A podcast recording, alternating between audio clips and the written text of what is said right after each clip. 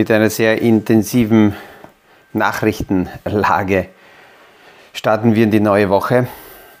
Und es zahlt sich aus, durch die aktuellen äh, Schlagzeilen auf jeden Fall durchzublicken.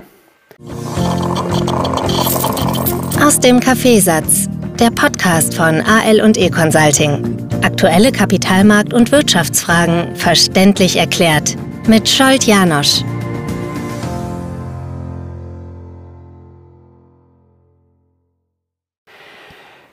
Gleich als erstes schauen wir uns an, wie sich diese, äh, die aktuellen Ereignisse in Israel auf die Kapitalanlagemärkte sich auswirken dürften. Schon am Wochenende äh, ist es äh, klar geworden, dass eine erste Ad-Hoc- oder Schockreaktion an den Ölmärkten ähm, absehbar sein wird. Aber abgesehen davon, dass das nur eine kurze Reaktion ist, äh, wird der Kapitalmarkt auf solche Konflikte wie immer äh, sehr nüchtern äh, betrachten und analysieren. Und wir sehen jetzt schon in der Früh, dass im asiatischen Handel die Auswirkungen nicht sehr, ähm, nicht sehr groß ist. In Europa könnte die Auswirkung etwas stärker sein, weil natürlich die Sache viel näher vor unserer Haustür sich abspielt als jetzt äh, für Asien. Aber wenn man nur die Zahlen anschaut, dann sieht man, dass Israel gerade mal zwei große Raffinerien hat, diese ähm, in etwa 300.000 Barrel pro Tag ähm, äh, liefern und somit die Bedeutung äh, Israels und auch äh, Palästinas im Ölmarkt recht unbedeutend ist oder niedrig. Die sind eher darauf angewiesen, beide, dass von außen geliefert wird. Ähm, viel mehr Einfluss wird die Frage haben äh, auf die weitere Entwicklung, was macht Amerika und was macht der Iran. Solange sich die zwei direkt aus den Konflikten heraushalten, ähm, klingt hart, aber dürfte sich das nicht weiter ausweiten. Viel wichtiger ist, ist es, die Gespräche zum Beispiel zu beobachten, die bis jetzt äh, schon im Laufen waren zwischen USA, Saudi-Arabien und Israel. Hier waren die Verhandlungen, was rausgesickert ist, schon sehr weit, dass Saudi-Arabien einerseits Sicherheitsgarantien von Amerika haben wollte und auch im Gegenzug hätten sie Israel anerkannt. Alleine diese Sache hat den Palästinensern natürlich nicht gefallen und äh, könnte eine Erklärung dafür liefern, warum gerade jetzt und warum gerade jetzt in dieser Intensität hier Israel angegriffen wurde. Ähm, Im Gegenzug hätte Amerika, wenn es zur Einigung gekommen wäre, dann auch erreicht, dass Saudi-Arabien die Erdölförderquoten wieder hebt. Neben Russland hat ja Saudi-Arabien schon im März in diesem Jahr angekündigt, dass die Förderquoten gesenkt werden, was ja dazu führt, dass die Ölpreise, äh, wenn die Nachfrage gleich bleibt, eher steigen, wenn weniger Versorgung da ist. Und am Donnerstag gibt es dazu einen Monatsbericht äh, der OPEC-Runde. Und da wird man genau hinschauen, was zwischen den Zeilen oder auch direkt zum aktuellen Konflikt gesagt wird und wie, wie sich das auswirken kann. Also das ist die eine Sache, die man hier weiter beobachten kann, ähm, wie sich diese Verhandlungen weiterentwickeln. Und parallel dazu äh, finden auch laufend im Hintergrund die Verhandlungen zwischen Amerika und Iran statt. Wenn es hier eine Einigung im Atomstreit gegeben hätte oder wenn es dazu kommt, gibt es auch da eine Zusatzvereinbarung, dass der Iran dann Öl an die internationalen Märkte liefern dürfte. Und das wäre wiederum für den Ölpreis äh, quasi von der Energieseite her gut, weil der Ölpreis dann sinken könnte. Und das wäre wiederum sowohl für Amerika als auch für Europa wichtig, gerade im Zusammenhang mit der Inflation, weil die Inflation in beiden Regionen ja eine recht wichtige äh, Rolle spielt. Das ist zu, den, zu diesen Entwicklungen. Diese Woche wird sowieso intensiv im Zusammenhang mit der Inflation, weil am Mittwoch und Donnerstag inflationsrelevante Daten rauskommen. Das sind beides Daten, die rückblickend sind und da werden wir sehen, wie die Inflation sich im September entwickelt hat. Ähm, zusätzlich hat die amerikanische Notenbank diese Woche einen sehr starken Auftritt auf zwei Ebenen. Einerseits wird, äh, von, die, wird das Sitzungsprotokoll der letzten FED-Sitzung veröffentlicht. Das heißt, hier werden wir rückwirkend sehen, was waren die Diskussionsinhalte, was haben die äh, Herren besprochen, Herren und Damen, und welche Diskussion hat zu dieser schlussendlich äh, ähm, Statement äh, der wichtigen Aussage von J. Paul geführt, was ja die Märkte verunsichert hat, weil da durchgekommen ist, dass die amerikanische Notenbank auf jeden Fall länger an den höheren Zinsen festhalten möchte. Und parallel dazu gibt es in Amerika zwölf Veranstaltungen, bei denen ähm, irgendein Direktoriumsmitglied auftreten wird und hier ähm, die aktuellen Entscheidungen oder Marktentwicklungen vielleicht kommentiert. Also es ist eine sehr, sehr intensive Woche, eine sehr turbulente Woche. Es wird also nicht langweilig, dass wir hier im Podcast jeden Tag irgendetwas haben werden, was wir besprechen können. Ich habe letzte Woche eine Auswertung der Deutschen Bank kurz erwähnt und möchte darauf nochmal zurückkommen, weil aus meiner Sicht diese, diese Entwicklung zeigt, dass die Privatanleger sehr, sehr viel von Firmenlenkern äh, lernen können. Diese Auswertung zeigt auf, dass die Nettozinszahlungen, die Nettozinsbelastungen bei den Firmen, bei den gut geführten Firmen eher sinken.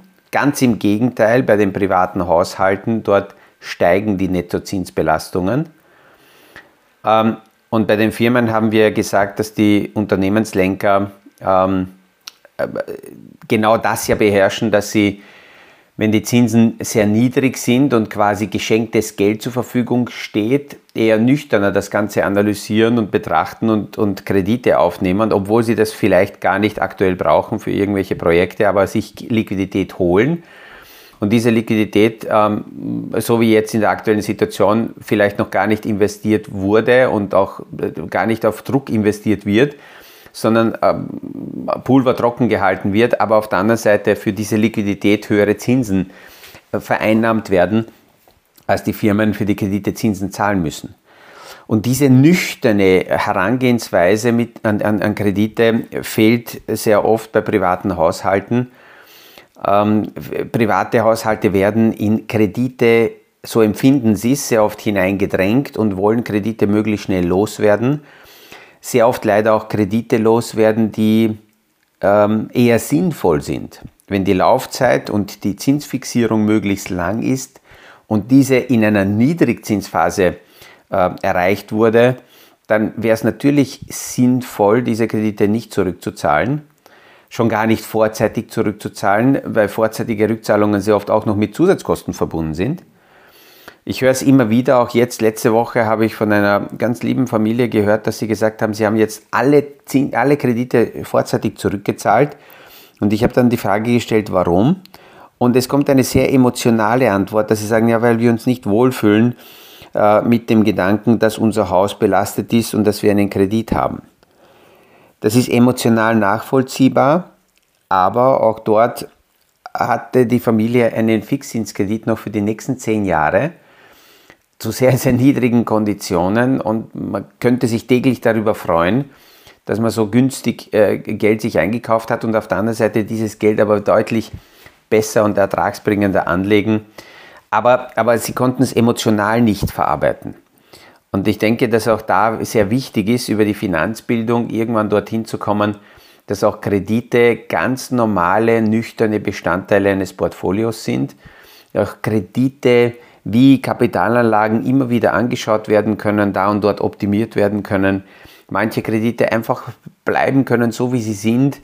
Ähm, und, und diese Entemotionalisierung sowohl auf der Anlageseite als auch auf der Kreditseite ganz wichtig wäre weil Kredite an sich ja nichts anderes sind als Anlage, weil irgendwer anderer gibt mir ja diese Summe und auch bei den Kapitalanlagen bin ich ja Kreditgeber, auf der anderen Seite jemand eben äh, das Geld von mir hat und dementsprechend damit arbeitet.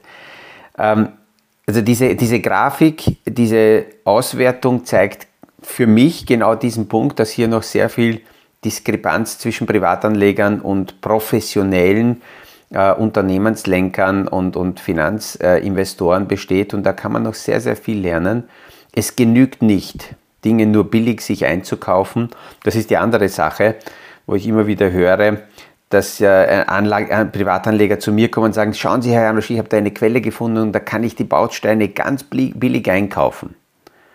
Super, wenn wir nur das gesamte Portfolio dann uns dann anschauen, die gesamte Konstruktion, die damit aufgebaut wird, dann ähm, ist die sehr, sehr schwach. Das ist ungefähr so, als würde sich jemand darüber freuen, dass die einzelnen Bausteine und die einzelnen Bauelemente eines äh, Porsches sehr günstig eingekauft werden können. Die liegen dann alle da, die einzelnen Bauteile, die besten Bauteile. Und in Summe ist es günstiger, als hätte man sich einen ähm, Porsche zusammengekauft, fix, äh, zusammengebaut, fixfertig gekauft. Und dann macht sich dieser Privatanleger äh, äh, an, die, an die Sache ran und versucht die Bauteile zusammenzubasteln. Nur das, was da rauskommt, man kann es gar nicht Auto nennen, ähm, schaut sehr wirr aus. Das Lenkrad ist halt äh, manchmal als äh, ein Fahrrad eingebaut und anstatt des Lenkrades ist ein Ersatzrad eingebaut und andere Bauteile äh, sind auch an interessanten Stellen. So ungefähr schauen sehr viele zusammengeschusterte private Portfolios aus. Billig sind sie, aber es ist die Frage, ob man sich dann da reinsetzt und mit gutem Gewissen ähm, auf der Autobahn dahin fährt und in einer Kurve dann mit äh, 160 äh, in die Bremsen tritt und hofft, dass das Ding auch stehen bleibt. Das gleiche haben wir leider auch im privaten Portfolio, dass äh, vielleicht billig zusammengekaufte Bauteile, Bauteile äh, kein richtiges Portfolio ergeben. Und das gleiche passiert auch, wenn ähm, äh, zum Beispiel durch irgendwelche Marketingaktionen einzelne Produkte den Kunden verkauft werden. Ich verstehe die Sichtweise der Finanzindustrie, aber als Privatanleger muss ich immer wieder mir die Frage stellen, was hat das mit mir zu tun und wie passt so ein Einzelprodukt in mein Gesamtportfolio? Weil so Einzelproduktverkäufe verschieben über die Zeit massiv die Risikoertrag oder die Risikosicherheitsprofile äh, äh, der Portfolios weil halt natürlich der Verkäufer mit seinem Produkt beschäftigt ist, das in ein Kundenportfolio platzieren will und ähm, fertig, alles andere interessiert ihn nicht. Diesen gesamtheitlichen Blick muss schon der Kunde haben. Ich habe einen ähm, aktuellen Fall, ähm, wo ein, ein, Kunde auf mich zukommt und sagt, schau Herr Janosch, ich habe von meiner Bank ähm, eine, einen Vorschlag bekommen für eine bestimmte Anlage, wäre doch interessant. Und wenn wir uns die Unterlagen anschauen, dann steckt hier natürlich ähm, netterweise sehr viel Marketing drinnen. Erstens ist es eine Industriesparte, die derzeit sehr, sehr gehypt ist. Die Kurse sind in den vergangenen eineinhalb Jahren fast nur Kerzengrad gestiegen. Also man kann fantastisch den Kunden sich rein reich rechnen lassen. Ähm, und es wird ein Produktkonstrukt verkauft, äh, mit in etwa 8% äh, möglichen Ertragsaussichten, aber auch ähm, die Perspektive dabei, dass massiv äh, bei Korrekturen der Kunde sogar verlieren kann. Das ist einmal die eine Sache. Und dann schauen wir uns an, wie sieht es derzeit im Portfolio des Kunden aus, was haben wir derzeit drinnen und dann sehen wir, dass wir in etwa über alle Anlagekategorien hinweg gesehen zu 7% diese bestimmte Industriesparte schon im Portfolio drinnen ist, aber nicht erst seit eineinhalb Jahren, sondern ungefähr seit sieben Jahren. Die durchschnittlichen Ertragsentwicklungen, obwohl hier dementsprechende Schwankungen drinnen sind, liegen derzeit bei ungefähr 22 Prozent pro Jahr, also im Vergleich zu den versprochenen 8 Prozent auch deutlich besser. So, und wenn wir das jetzt zusammenfassen, dann muss man sagen, dass die, dass die Idee in diesem Segment investiert zu sein, schon seit Jahren gut ist. Das heißt, das, was hier von der Bank vorgeschlagen wird, reichlich zu spät kommt. Zweitens, allein in der prozentuellen Aufteilung wäre es derzeit nicht sinnvoll, hier eine weitere Übergewichtung zu fahren, sondern wir sollten eher darüber nachdenken, das, was wir bis jetzt schon haben, das zu reduzieren und dementsprechend anzupassen. Aber eben diesen gesamtheitlichen Blick liefert ein ähm, äh, nicht einmal die eigene Bank und nicht ein Produktverkäufer, weil die Interessensausrichtungen ganz andere sind. Ich verstehe das, aber ich betone es immer wieder, dass aus Kundensicht natürlich sinnvoll ist, ganz andere Fragen zu stellen und die äh, Portfolio-Konstellationen, Zusammenstellungen mit an, ganz anderen Blickwinkeln zu beleuchten. Das sind also die Gedanken ähm, kurz und bündig äh, für diese Woche. Ich klicke jetzt hier während der Aufnahmen äh, hinein und sehe, dass bereits ähm, äh, einerseits die asiatischen Märkte weiterhin ins Positive gedreht haben. Das heißt, die Entwicklung hier in Europa äh, nicht, nicht sehr intensiv sich auswirkt. Äh, wir werden bald sehen, wie der europäische Markt eröffnet, aber das äh, Wichtigste ist, dass ähm, äh, hier durch die kurzfristigen emotionalen Nachrichten wir als Anleger durchblicken sollten, durchschauen sollten und von aktuellen äh, Hiobs-Botschaften emotional nicht zu sehr in eine, in eine spontane, kurzfristige Reaktion hinein uns hinein manövrieren sollten.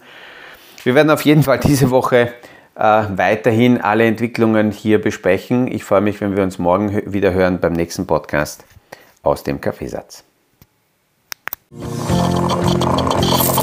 Das war aus dem Kaffeesatz, der Podcast von AL und E Consulting zu aktuellen Kapitalmarkt- und Wirtschaftsfragen, verständlich erklärt mit Scholt Janosch. Aktuelle Fragen, Rückmeldungen und Anmeldungen zum nächsten Kapitalmarkt-Talk findet ihr auf unserer Homepage www.aleconsulting.at.